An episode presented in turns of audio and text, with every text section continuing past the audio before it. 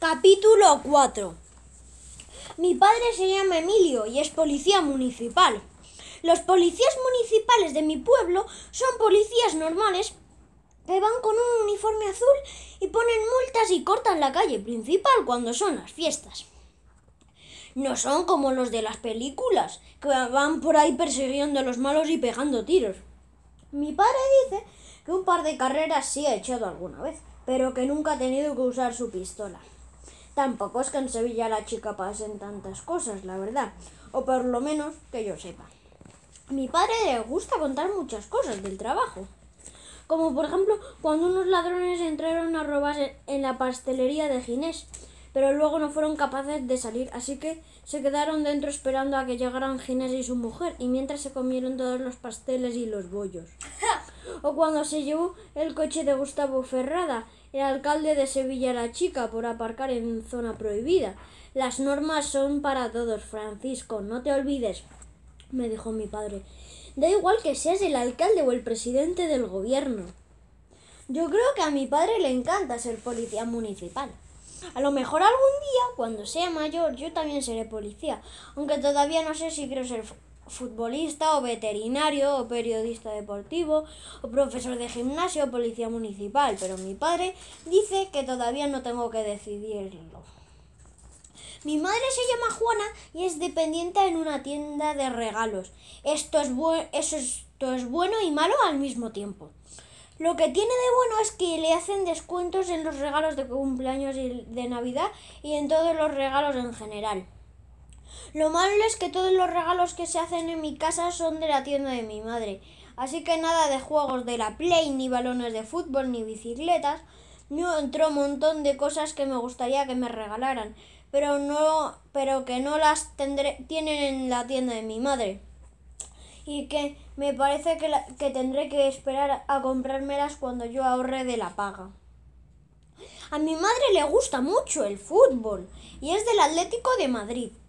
Y siempre dice que el Atleti es el único equipo del mundo que cuando bajó a segunda división tuvo más socios y más seguidores que cuando estaba en primera. Ya no sé si es verdad, pero lo dice tan orgullosa que parece que fuera la presidenta del equipo o algo así. Es una pena que mi madre no vaya a las reuniones de la Asociación de Madres y Padres de Alumnos del colegio, porque se enfadó muchísimo cuando se enteró de que habían propuesto que desapareciera el equipo de, de que desapareciera el equipo de fútbol si bajábamos. Si bajábamos. Ella no suele asistir a ninguna porque como trabaja en la tienda dice que entre unas cosas y otras no tiene tiempo ni para respirar, aunque yo creo que exagero un poco, pero bueno, esa es otra historia. ¿Y tú no hiciste nada? Le pregunto a mi padre que, que si iba a las reuniones. Mujer, se decidió por mayoría. Pero tú qué votaste, insistió mi madre. yo, bueno, yo me abstuve.